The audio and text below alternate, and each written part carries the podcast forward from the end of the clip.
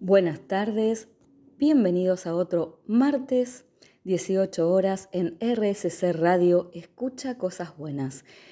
Mi nombre es Mariana Mestrín, soy terapeuta holística y desde este lugar, este espacio de todos los martes, intento por lo menos darles una toma de conciencia de qué nos pasa en nuestro interior, en nuestra mente, en nuestras relaciones interpersonales, cómo nos proyectamos, cómo nos vemos, nuestra información desde dentro de la panza de mamá, de nuestros ancestros, bueno, lo que hablamos todos los martes. Esto a modo de refrescar un poco la memoria o algunos que me escuchen por primera vez, tener más o menos una base y una idea de lo que hablamos todos los martes. Así que vamos a arrancar este programa. Hoy sigo un poco con la idea del programa del martes pasado, que estamos hablando de nuestras proyecciones, de cómo nos relacionamos, nuestras relaciones interpersonales. Y bueno, vamos voy a estar un poco em, siguiendo sobre este tema que es tan interesante eh, para poder tomar un poco esta conciencia de cómo funcionamos, lo dormido, ¿no? Como digo que estamos. Así que la idea es despertar a esta conciencia de unidad y no dual como vivimos todo el tiempo. Así que prepárense para este martes maravilloso como todos los martes para poder escuchar y entender cómo nos relacionamos con los demás. Las relaciones interpersonales, tengamos en cuenta que son el marco adecuado para conocernos a nosotros mismos. No hay una casualidad cuando nos conocemos con alguien, cuando nos relacionamos con alguien. Porque esas relaciones expresan nuestras informaciones inconscientes.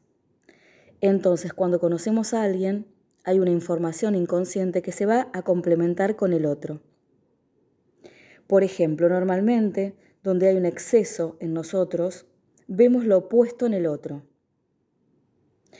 Por ejemplo, estas situaciones eh, se pueden dar eh, en una relación de pareja donde, por ejemplo, uno habla mucho y el otro siempre está callado. A esto se lo llama estado resonante. Es decir, se trata de la misma información expresada al revés. ¿Sí? O sea, estamos hablando de una forma de, de polaridad, ¿sí? Esto está, eh, viste que siempre decimos que los, este, los opuestos se atraen, ¿no? Entonces hay una forma de polarización, perdón. Pero ¿qué pasa? No nos reconocemos a nosotros mismos. Entonces, ahí es donde peleamos o nos incomoda o nos molesta ese otro. Pero, ojo, ahí es donde tenemos que tener en cuenta que cuando sucede esto, en realidad nos estamos peleando con nosotros mismos, o sea, con nuestra sombra. Entonces, tomar conciencia de esto es uno de los objetivos, por lo menos que yo tengo, más importantes de que ustedes comprendan ¿no? en el programa, cuando hablo de esto o con, o con mis consultantes, es poder encontrar y entender este proceso, que nos permite considerar que el otro es un espejo nuestro, en el que nos podemos ver reflejados a nosotros mismos. Entonces, entendamos que cuando nosotros tenemos al otro delante y hay, nos podemos ver reflejados, pero a nivel inconsciente no nos damos cuenta, ¿sí? Esto se le llama el efecto espejo, ¿sí? La sombra. La sombra también, esto que nos molesta del otro, es lo que tenemos nosotros. Es lo que no podemos percibir de nosotros mismos y lo vemos en los otros. Recordemos que los espejos reflejan nuestra imagen de una forma que nosotros nos vemos diferente a cómo nos pueden ver los otros. ¿Sí? Para poner un ejemplo, si nosotros levantamos la mano derecha, en el espejo vamos a ver enfrente que se levanta la mano izquierda. Acá tengamos en cuenta lo siguiente, que escogemos a nuestras parejas por su voz, porque no sé, por su, por su físico, porque nos parecen atractivos, no sé, o nos gusta su pelo, o las manos, observamos las manos, eh, o la mirada. Hay un montón de detalles por los cuales escogemos a nuestras parejas. Pero lo que no tenemos en cuenta, que cuando las escogemos es porque resonamos con una información que llevamos dentro, que la proyectamos en los demás. Y ahí es donde sentimos atracción o rechazo. Ser conscientes de que nuestras respuestas emocionales están condicionadas la mayoría de las veces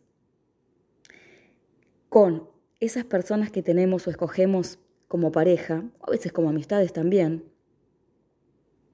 ahí es dar un paso firme para encontrar el camino de la autogestión emocional y comenzar a liberarse de culpas.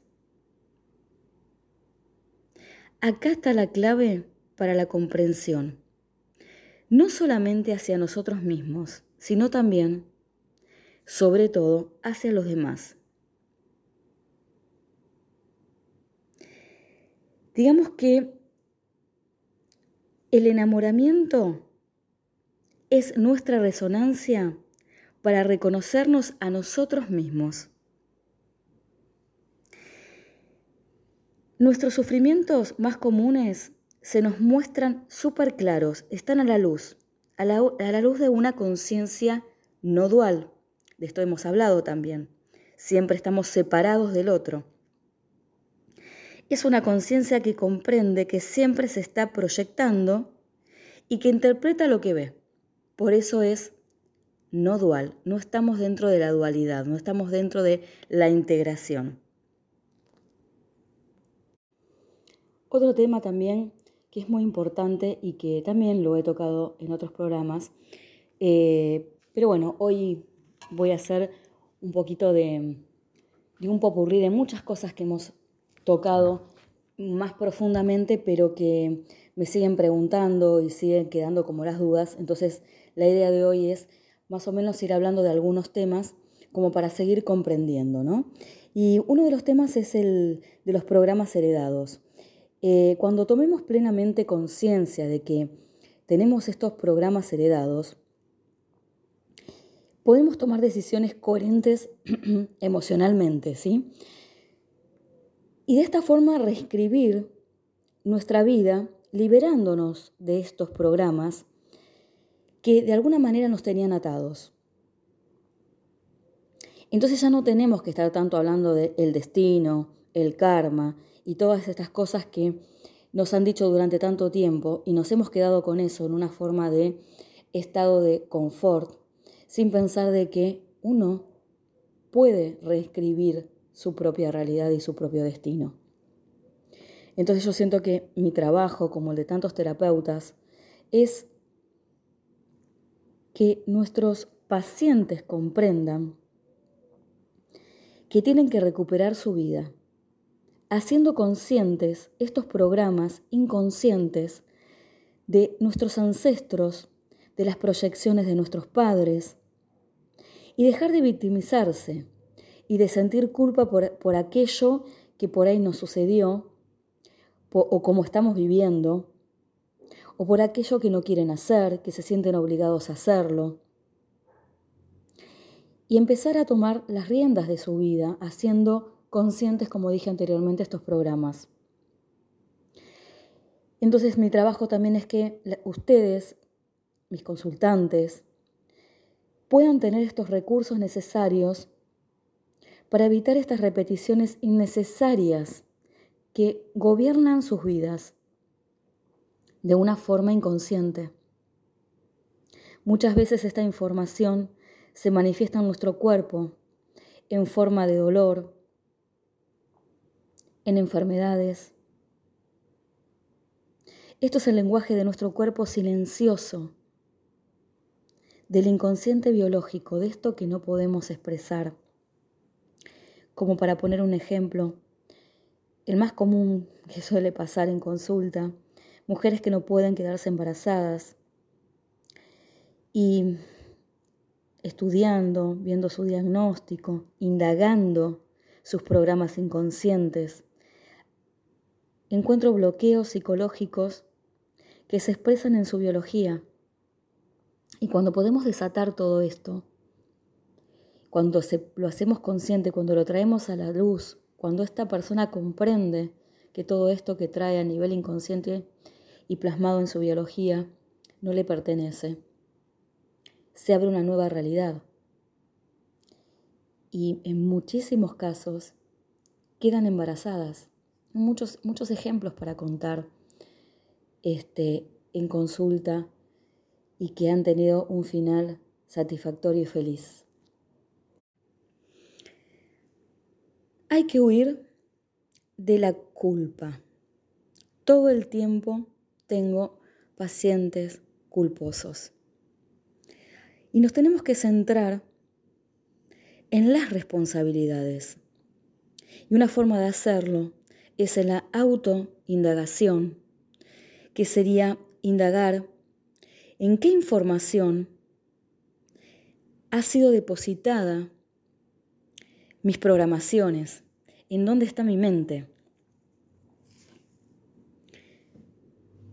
Hoy en día puedo plantearme que la causa de mayor sufrimiento de las personas es no saber con plena conciencia que funcionamos la mayor parte del tiempo en automático, como un robotito. Lo que realmente estamos es atrapados por nuestras creencias y por todas aquellas experiencias de nuestros ancestros que vivieron y que se manifiestan en nuestras vidas. Cabe decir que tenemos una conciencia cuántica, también llamada conciencia de unidad. Esta conciencia de unidad se encuentra en la información y también cómo se manifestará en los diferentes miembros de la familia. Toda esta información está regida por estas leyes físicas cuánticas, tales como la, polaridad, la complementariedad, la resonancia, esta transmisión de información, las cuales se manifiestan plenamente en nuestras familias, en el inconsciente familiar, en ese ADN que traemos emocional de, nuestros, de nuestra familia, de nuestros ancestros, de nuestros padres. Y también el inconsciente individual. La información de nuestros ancestros no se pierde. Y no solamente que no se pierde, sino que la repetimos de mayor o mejor medida. Entonces una de las herramientas en las cuales trabajo en consulta y tan maravillosa como la bioneuromoción, lo que va a lo que vamos a poner, digamos, sobre la mesa en esta herramienta que es la bioneuroemoción, cómo trabajarlo y demás, es que el consultante tome conciencia que tienen programas heredados, que podemos tomar eh, decisiones coherentes emocionalmente, reescribiendo de una forma nueva nuestra vida, liberándonos de estos programas que de alguna manera no nos pertenecen, que nos tenían atados.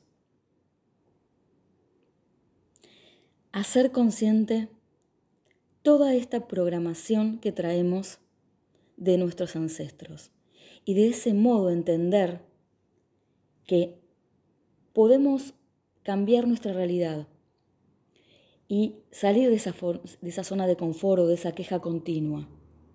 Y una vez que logramos entender y comprender, reescribir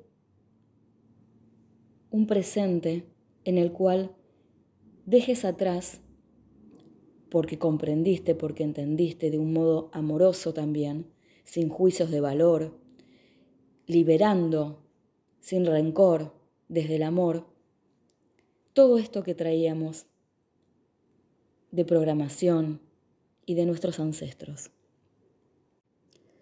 Entonces, es permitirle al consultante, a mi paciente, acompañarlo en ese proceso, a tomar plena conciencia y ayudarlo a salir de sus programas de un modo rápido. Como dije anteriormente, gracias al cambio de conciencia que ha experimentado. Se trata de cambiar la percepción de la experiencia conflictiva buscando la solución en uno mismo y no buscar ese cambio o la solución fuera, en el exterior. Tengamos en claro que hay cosas que no se pueden cambiar, pero siempre tenemos el recurso de cambiar esa forma de verlas, de cómo vivirlas. Este proceso nos permite reinscribir nuestra historia que es el objetivo fundamental del modo en que vemos las cosas y del método que utilicemos, que va a consistir en repasar las experiencias vividas bajo otra visión, bajo otro estado emocional. Una, un estado emocional como más claro, más en libertad, de cómo podemos ver esas cosas. Yo sé que muchas veces se preguntan, y bueno, pero esto es muy difícil y esto cómo lo puedo lograr. Y la verdad que cuando uno quiere y tiene la voluntad de cambio, de llevar una vida mejor, un despertar, no es tan complicado porque ya uno está dispuesto a ese cambio. Entonces yo muchas veces digo, ¿es tan difícil que puedas perdonar al otro? ¿Es tan difícil que puedas comprender que estamos y vivimos y deberíamos vivir mejor dicho, en estado de unidad y no de separación? ¿Es tan difícil que dejes el control? ¿Es tan difícil dejar de desear que el otro cambie, en cambio aceptar que el otro es como es y aceptarlo tal cual es? ¿Qué pasa? ¿Es tan difícil resistirte a cambiar? No podés cambiar. Así que te voy a recordar que cuando hables con otra persona, recordá que esa persona es tu espejo. Pregúntate qué hace esta persona en tu vida, qué te refleja. Por algo esta persona llega a tu vida, nada es casualidad. Tenés que darte cuenta que vos sos una parte de la polaridad y el otro es en la otra parte. También tenés que pensar si sos consciente de lo que estás proyectando en el otro. Y recordá que todo lo que te resistes persiste. Y para finalizar, tenés que tener muy presente que tus acciones o inacciones van a tener una consecuencia. Y al aceptarlo, tenés el poder de decidir quién quieres ser en todo momento y en cada situación de tu vida. Esto es la libertad emocional. La vida pasa de ser una obligación a convertirse en una oportunidad de ser quien quieres ser en todo momento. Y esto es un gran regalo que le haces a la vida. Tenés que verlo de esta manera. Tus elecciones serán libres cuando vivas con coherencia y no sometido a la esclavitud de tus justificaciones, de tus pensamientos negativos, que te hacen vivir una vida sin sueños, sin inquietudes, una vida sin emoción, sin, sin estremecimiento, ni vértigos te hace vivir una vida insulsa atrapada en una aparente seguridad. Pensa mucho en esto último. te lo dejo para que lo pienses, para que analices y veas cómo estás viviendo tu vida, cómo son esos pensamientos. Recordá que nuestros pensamientos son tan poderosos que vos mismo podés hundirte o elevarte. Vos mismo podés seguir viviendo una vida de quejas o transformar tu vida en la vida que realmente quieras tener. Espero que, bueno, como siempre, el programa de hoy te haya servido, te lleve a analizar, a pensar, a ver en qué te sentiste identificado y qué podés modificar. La vida está en continuo movimiento. Nada es para siempre, pero solo vos podés cambiar esa realidad. Te mando un abrazo de alma a alma y como siempre, nos estamos escuchando los martes 18 horas por RSC Radio. Escucha cosas buenas, radio digital. Y si no, podés volver a escuchar los programas, todos los programas, en Spotify, Mariana Mestrin Holística, cómo gestionar nuestras emociones en formato podcast. Y también puedes seguirme por Instagram. Mariana Mestrín Holística. Nos vemos, nos estamos escuchando. Siempre voy a estar del otro lado para escucharte, para ayudarte a despertar, para cambiar tu realidad. Chao, nos vemos.